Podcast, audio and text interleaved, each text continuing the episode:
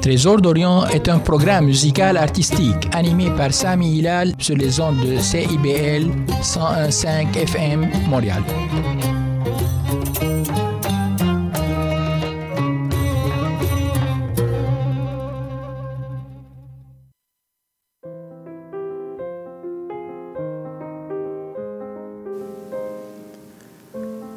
On est vendredi, il est 20h et vous êtes sur CIBL. Je m'appelle Charlie Mulot et je vous souhaite la bienvenue dans la Cabane à Contes, l'émission où on vous raconte des histoires. Mon invité ce soir, c'est Stéphanie Beneteau. Bonsoir Stéphanie. Bonsoir. C'est pas la première fois que tu viens dans la Cabane à Contes. Je t'avais accueilli l'année dernière, mais en tant que directrice du Festival interculturel du conte de Montréal. Et là, tu es là aujourd'hui en tant que conteuse. C'est ça. Parce que tu as les deux. Tu travailles euh, avec une grande dévotion pour, le, pour ce festival en tant que directrice artistique, c'est ton... Exactement, directrice artistique et générale. Et puis, euh, quand, quand, tu n'es pas euh, euh, affairé à, à, monter des projets euh, où d'autres personnes racontent, toi aussi, tu racontes des histoires. tu es venu avec une histoire à nous partager? Oui. Est-ce que euh, tu te sentirais de, de nous la raconter? Oui, c'est une des premières histoires que j'ai racontées et que je raconte encore. Et ça s'appelle Le prince silencieux. Et c'est l'histoire d'un roi et d'une reine qui avaient un fils unique. Quand il était petit, il jouait, il riait avec les autres enfants. Mais à l'âge de 5 ans, sa mère est morte. Et à partir de ce moment-là, il est devenu étrange et silencieux. À l'âge de 18 ans, il a arrêté de parler complètement. Son père, très inquiet, a proclamé à travers le royaume que celui qui réussirait à faire parler son fils gagnerait une immense récompense. En toute petite lettre en bas de la proclamation, il était écrit que celui qui essayerait et échouerait perdrait sa tête. Ainsi, un très grand nombre de braves hommes, aventuriers, philosophes, médecins, ont essayé de faire parler le prince invisible, le, silencieux. Et tous ces, tous ces braves hommes ont perdu leur brave tête. Parce que quoi qu'ils fassent, quoi qu'ils disent, le prince ne pouvait pas ou ne voulait pas parler. Dans un coin de ce royaume vivait une femme, une vieille femme, avec sa petite fille. Et un jour, sa petite fille lui a dit Grand-maman, moi j'aimerais bien essayer de faire parler le prince silencieux. Sa grand-mère lui a dit Ma petite fille, ce n'est pas la plus, intelligente chose que tu as dit aujourd'hui. T'as pas vu les têtes sur les poteaux à l'extérieur du palais? Je sais, a dit la jeune fille, mais grand-maman, toi tu connais beaucoup de choses. Tu as passé beaucoup de temps dans la forêt, tu connais beaucoup d'histoires je crois que si tu m'enseignes ce que tu sais, je pourrais réussir. D'accord, a dit la grand-mère, mais à une condition. Tu dois promettre de m'écouter toute la nuit sans m'interrompre une seule fois. Et la jeune fille a promis. Et toute la nuit, la vieille dame a parlé. Et toute la nuit, la jeune fille l'a écouté. C'était pas facile. Et à l'aube, sa grand-mère a dit Va, que Dieu soit avec toi. Quand la jeune fille est arrivée au palais, les gardes l'ont emmenée au roi et le roi était très surpris parce que c'était la première fois qu'une fille se présentait. Alors il lui a dit Voici comment ça va se passer. Tu vas passer une nuit dans la chambre de mon fils avec un témoin. Le matin, le témoin nous dira si mon fils a parlé. Alors on a emmené la jeune fille dans la chambre du, du prince. Et puis elle, elle s'est assise à côté de la fenêtre. Et puis elle a regardé par la fenêtre et elle a rien dit toute la nuit. Et ça, ça a beaucoup surpris le prince, parce que tous les hommes qui étaient venus avant elle avaient parlé beaucoup, de plus en plus vite, au fur et à mesure que l'aube approchait, mais elle, elle n'a rien dit.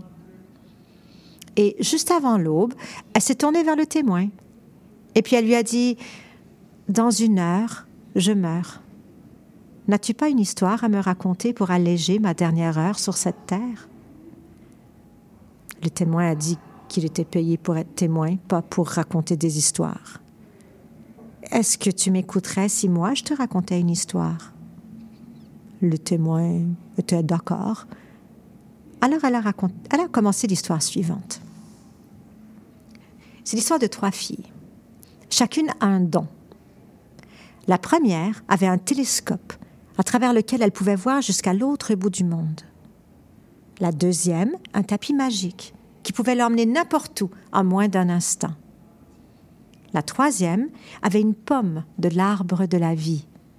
Une bouchée de cette pomme pouvait guérir n'importe quelle maladie, du cœur, de l'âme ou du corps. Les trois filles qui se connaissaient un jour se sont rencontrées lorsque la première, regardant à travers son télescope, a dit Mes sœurs, de l'autre côté du monde, il y a un prince qui se meurt. Vite, a dit la deuxième, sautez sur mon tapis. En moins d'un instant, elles étaient dans le palais du prince. La troisième s'est approchée de son lit et puis elle lui a donné une bouchée de sa pomme. Le prince s'est assis dans son lit, la couleur est revenue à ses joues, il était guéri. Et là, il a vu devant lui trois belles jeunes filles.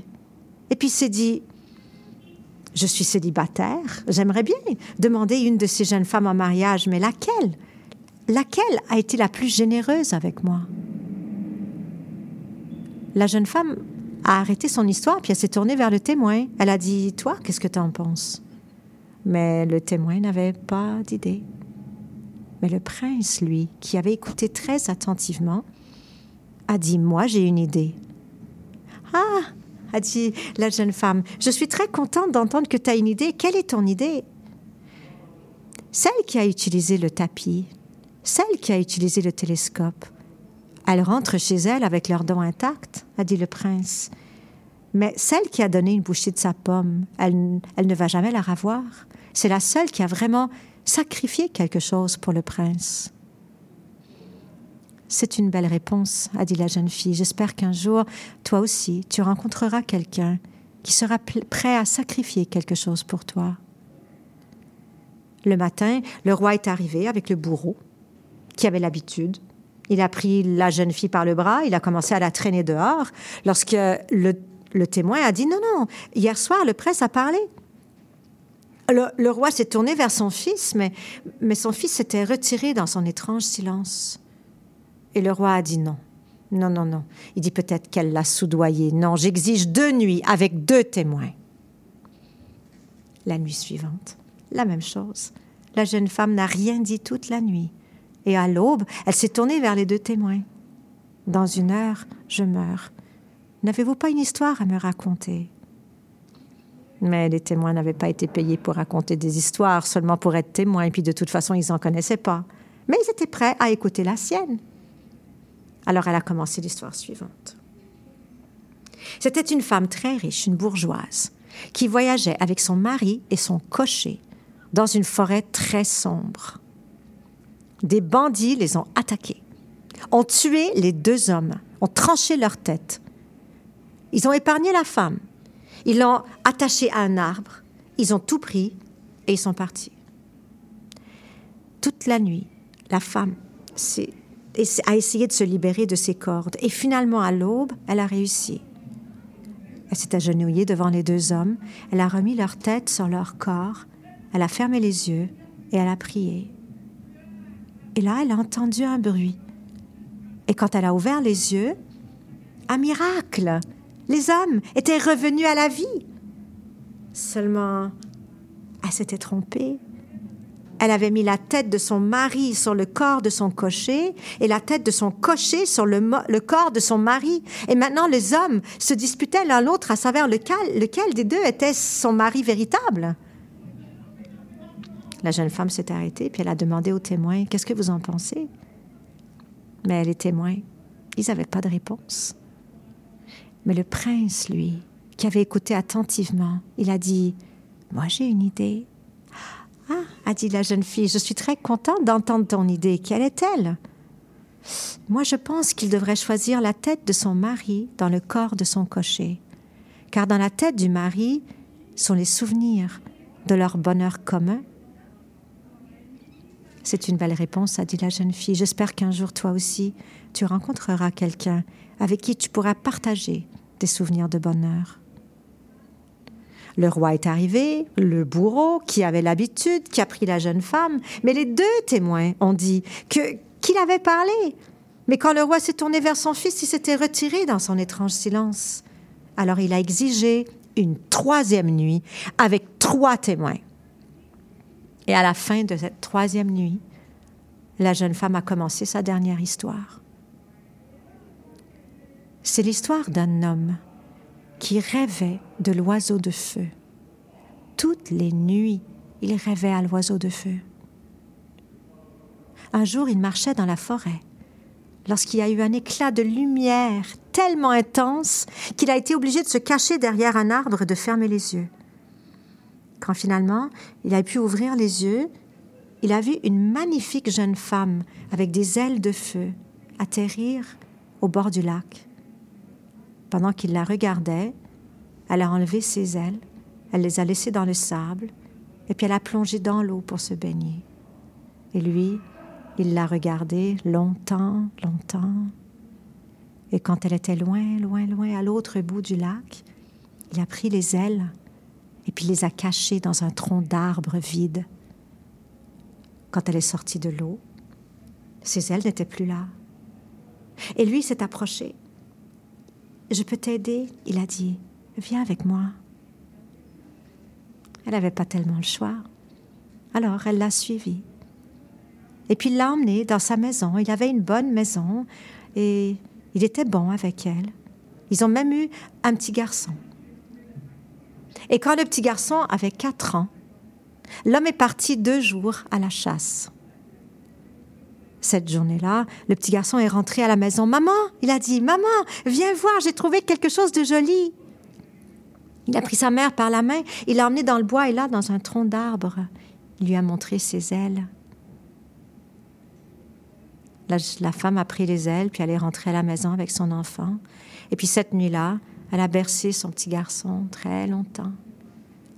Et lorsqu'il était finalement endormi, elle est restée très longtemps une main sur son petit garçon et l'autre main sur ses ailes.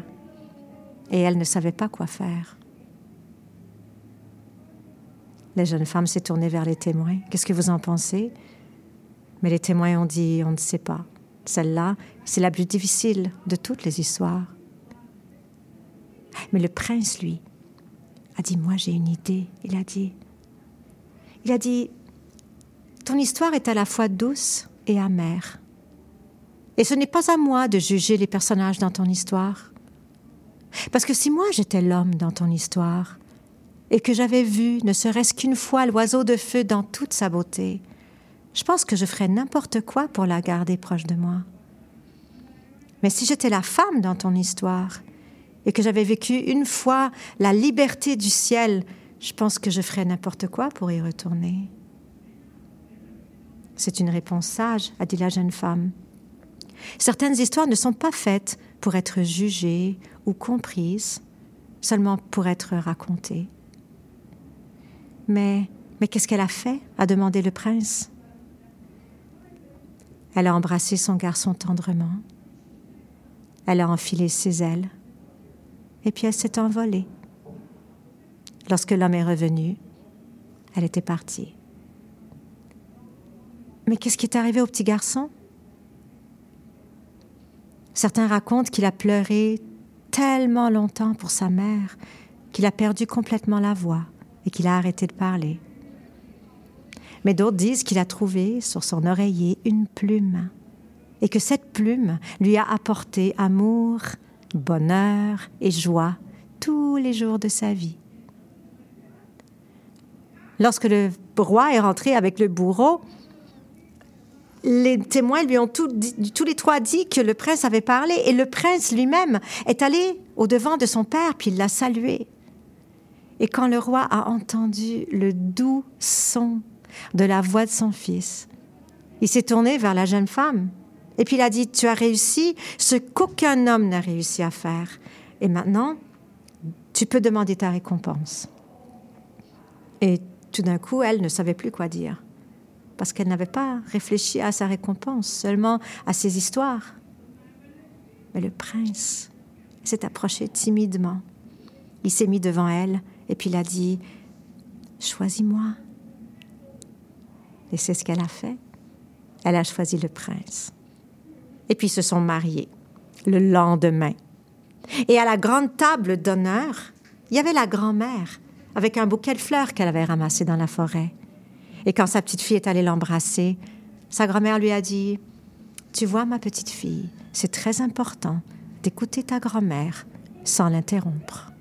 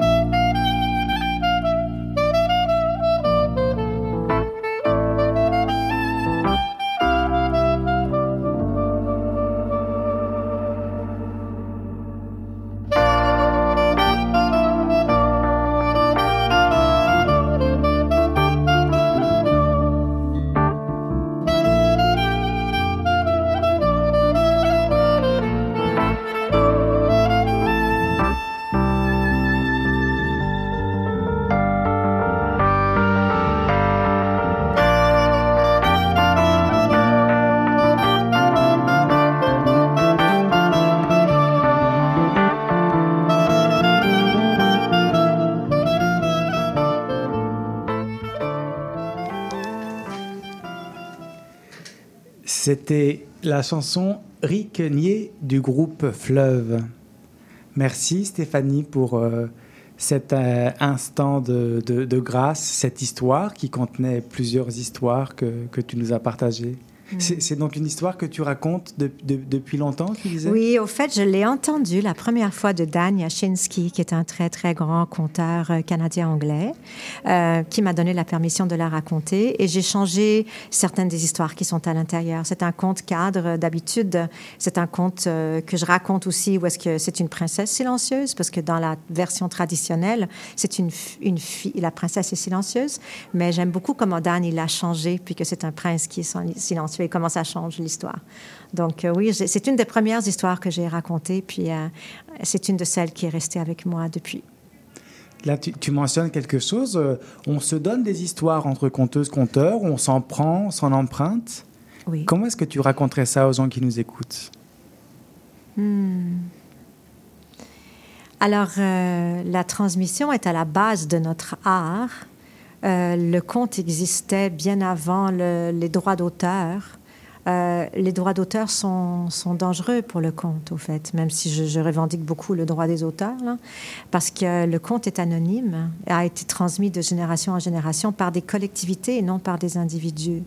Donc, au fait, c'est notre responsabilité de raconter les histoires. Après, nous sommes des conteurs professionnels qui gagnons notre vie dans une réalité qui est tout autre que celle où est-ce que les conteurs euh, peut-être euh, étaient nommés par leur village pour raconter des histoires et étaient fermiers ou étaient...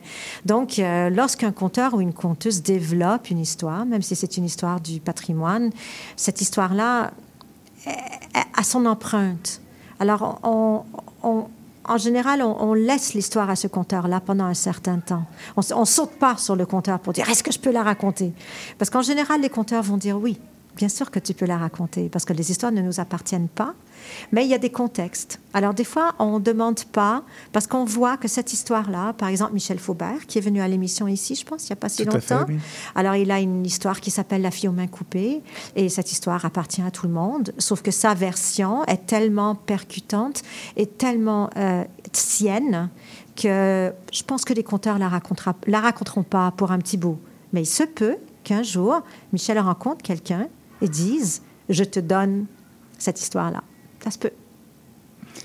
Alors, par rapport au répertoire, euh, là tu parles de la jeune fille aux mains coupées de Michel, euh, c'est celle que l'histoire que tu nous as racontée là maintenant. Euh, tout ça, ce sont des contes. Mais dans ton répertoire de conteuse, il n'y a pas que des contes. Qu'est-ce qu'on trouve d'autre? Je sais que tu racontes des légendes arthuriennes, tu racontes de la mythologie, tu racontes des choses qu'on raconte peu. Comment on constitue un répertoire qui nous ressemble? Ah, Charlie, C'est la question du siècle. On pourrait parler là-dessus très longtemps. C'est c'est l'essence, à mon avis, du travail du conteur ou de la conteuse, c'est de construire un répertoire qui leur ressemble. Ça, c'est vraiment intéressant, ce que tu poses comme question. Et je pense que ça prend une vie entière parce que nos répertoires évoluent par exemple, il y a eu des moments où est-ce que je construisais beaucoup des répertoires autour des femmes et des filles, parce que j'étais très sensibilisée à la question des femmes, l'absence de femmes dans les contes. Donc, j'ai pas une partie, il y a une autre partie de ma vie où est-ce que j'étais fascinée par la mythologie grecque et j'ai construit beaucoup de répertoires autour de la mythologie grecque. Et là, j'ai passé une période où est-ce que j'étais très, très intéressée par la légende arthurienne. J'ai monté le spectacle Tristan Iseut, qui est un des grands récits arthuriens, et aussi un, un spectacle qui s'appelle Les deux épées du roi Arthur. Alors, euh, on, va où est-ce que notre cœur nous, nous mène? Notre cœur nous mène, euh, on, se surprend à, tomber. C'est comme quand on tombe amoureux. Hein. On ne décide pas de qui on tombe amoureux. Fait qu'on ne décide pas vraiment de quelles histoires on tombe amoureux. Et toutes ces histoires-là qui sont dans ta besace, est-ce qu'elles qu'elles existent de la même manière? Est-ce que, euh, est que tu racontes de la même manière? Est-ce que c'est le même chemin pour toi de raconter euh, une légende arthurienne que de raconter un conte traditionnel Tellement intéressant comme question, puis la réponse est non. Parce que euh, euh, conte traditionnel, un conte merveilleux, a un certain chemin. Il y a trois frères, il y a la vieille dans la forêt, et, on connaît intimement de notre, enfance ces paysages-là, cet univers-là, alors que la mythologie grecque, par exemple, c'est un univers qui est complètement différent. Et puis, il faut qu'on transpose. Parce que si on habitait en Grèce il y a 10 000 ans, il y a 2000 ans, pardon, euh, euh, on connaîtrait beaucoup de ces histoires-là, on, on, les comprendrait différemment. Alors qu'aujourd'hui, aujourd'hui, on n'a pas les référents nécessairement. Donc moi, je dois être une traductrice. Je dois prendre ces récits-là et, les rendre compréhensibles, audibles pour une nouvelle génération. Donc, je ne peux pas les raconter la façon qu'ils étaient racontés en Grèce ancienne, parce que les publics ont changé, moi j'ai changé. Donc, il y a un travail, à mon avis, plus difficile de, de traduction lorsqu'on parle des grands récits par rapport aux contes merveilleux. D'autant que les grands récits dont tu parles, les, traces qu'on en a, c'est des traces écrites, alors que c'était à l'époque des histoires orales. Exactement, exactement. Et dans l'écrit, on perd une grande partie du sens parce que, parce que l'intonation, le contexte, euh, la gestuelle, le rythme, euh, tout ça euh, font partie du sens. Donc, il faut reconstruire, au fait. C'est comme si on était constamment en train de... c'est comme si on avait, on avait une ombre de quelque chose. Quelque chose qui est écrit, c'est l'ombre de lui-même. Et puis nous, il faut qu'on prenne ça, puis qu'il faut qu'on qu'on ressuscite. C'est comme Lazare, là. Il faut qu'on qu'on ressuscite le conte. Hmm. Et à recevoir quand tu racontes, euh, euh, quand tu racontes un conte ou alors euh, une épopée, par exemple, quand tu sens ton public recevoir les choses de la même manière? Ou ça leur demande une disponibilité différente? Une écoute différente? Bon, alors, par exemple, je peux raconter dans un bar certains contes que je ne peux pas raconter. Il y a d'autres contes que je ne peux pas nécessairement. Il y a certains contes qui sont des, comme des, mes, récits qui sont plus longs. Il faut quand même qu'il y ait du silence. Il faut qu'il y ait, ça aide. Parce que surtout dans notre société où est-ce qu'on a une économie de l'attention que si on demande plus que 15 minutes, euh, c'est trop demandé. Euh, c'est sûr que ça demande plus de, ça, plus, ça demande plus d'attention. Mais c'est vraiment très étonnant parce que je raconte chaque année la légende arthurienne et la mythologie grecque à des enfants de 11-12 ans. Et les spectacles durent entre une heure et une heure et demie. Et les enfants sont, alors qu'on dit tout le temps que les enfants n'ont pas de concentration, les enfants sont totalement capables, dans les bonnes conditions, d'écouter ces grands récits. Donc, euh, il, y a, il y a certaines conditions qui sont nécessaires quand même. Et puis moi, il faut que je m'assure qu'ils aient à l'avance ce dont ils vont avoir besoin pour comprendre l'histoire. C'est-à-dire alors, par exemple, si je raconte la mythologie grecque, peut-être c'est une bonne idée de faire une rencontre avec les enfants avant, par exemple, ou avec des publics adultes. Dans mon, mon, mythe de Persée, le début de l'histoire, au fait, est une espèce d'introduction aux dieux et aux déesses. Mais c'est fait de façon ludique, de façon poétique. Mais c'est là, parce que c'est pas nécessairement tout le monde dans la salle qui va comprendre euh, quand tu parles d'Athéna ou de Mercure ou de, tu vois. Donc, c'est une façon de, de, de, placer les bases pour qu'ensuite le public puisse s'abandonner sans travailler trop fort. Parce que c'est quand même, c'est supposé d'être le fun. Mm -hmm. C'est pas un cours, euh, un cours d'anthropologie. Je sais que parmi les projets que tu mènes, il y en a qui, qui, qui, qui visent à faire raconter des enfants ou des ados. Comment est-ce que tu t'y prends pour accompagner les gens à raconter? C'est une de mes grandes joies professionnelles. C'est une des choses que j'aime faire le plus. Je vais beaucoup dans des écoles où est-ce que, au fait, euh, je leur demande de raconter des récits traditionnels parce que je pense que les récits de tradition orale sont beaucoup plus faciles à raconter. Ils ont une trame qui est serrée, euh, il y a du suspense, il y a des personnages, il y a de l'humour. Donc ça, c'est la première chose. Euh, on part vraiment d'un matériel qui est déjà un bon matériel. Et puis, c'est très ludique. On fait des jeux autour de l'expression orale, autour des personnages, euh, autour de la gestuelle. Hein. Mais ce qui est vraiment extraordinaire, c'est que dans les classes, ce sont souvent les enfants qui sont les moins bons académiquement, euh, qui sont les meilleurs conteurs. Et ça, ça, ça, ça, ça, ça, ça, épate à chaque fois les profs, là. C'est incroyable. C'est, vraiment incroyable. Et, des enfants, des fois, qui, ont, qui sont sur le spectre de l'autisme, euh, et des fois, des enfants qui sont extrêmement timides, qui parlent pas beaucoup, mais qui ont un, imaginaire extrêmement puissant et une capacité de l'exprimer. Mais c'est juste que ça n'a jamais été vu. Donc, dans les écoles, on récompense les enfants qui sont, qui sont bons à l'écrit, les enfants qui sont bons en mathématiques, les enfants qui sont bons en sciences. Et les enfants qui sont bons en compte, souvent, sont ceux qui ne sont pas récompensés habituellement. Mm-hmm. Alors, il y a une belle, euh, une belle découverte. Les enfants se découvrent eux-mêmes.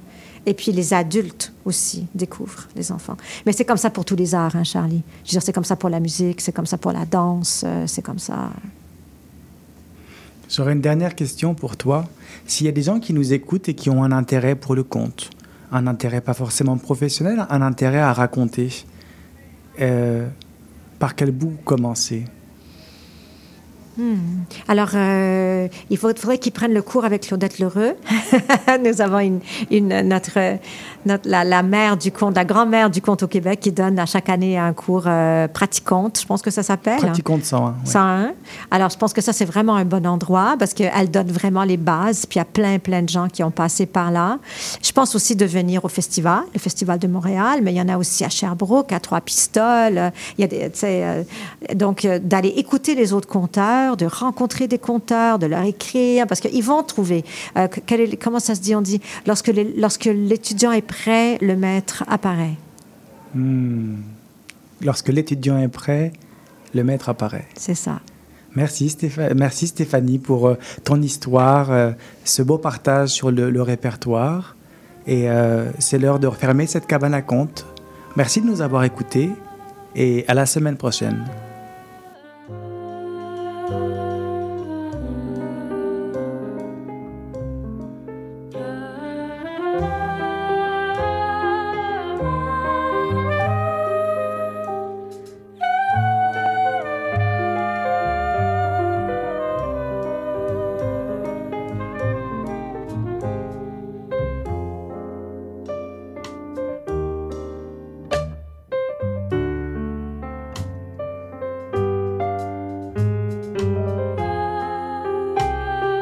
love.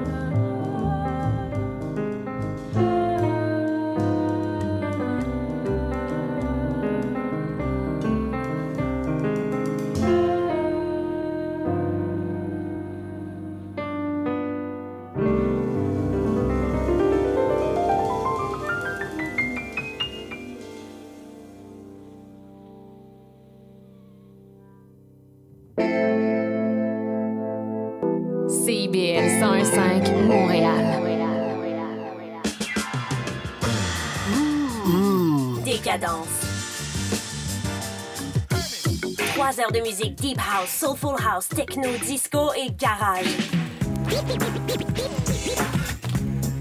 Décadence. Les vendredis dès 22h, Michael Terzian ouvre le bal à votre week-end. Votre week-end, CIBL, au cœur de la décadence. Tous les mercredis à 8 h, soyez des nôtres à l'antenne de CIBL pour l'émission À la croisée des toits, en compagnie de Richard Ryan et Sébastien Parent-Durand, qui couvrent avec vous tous les angles de solutions possibles à la crise du logement. CIBL. L'émission qui suit vous est offerte en rediffusion.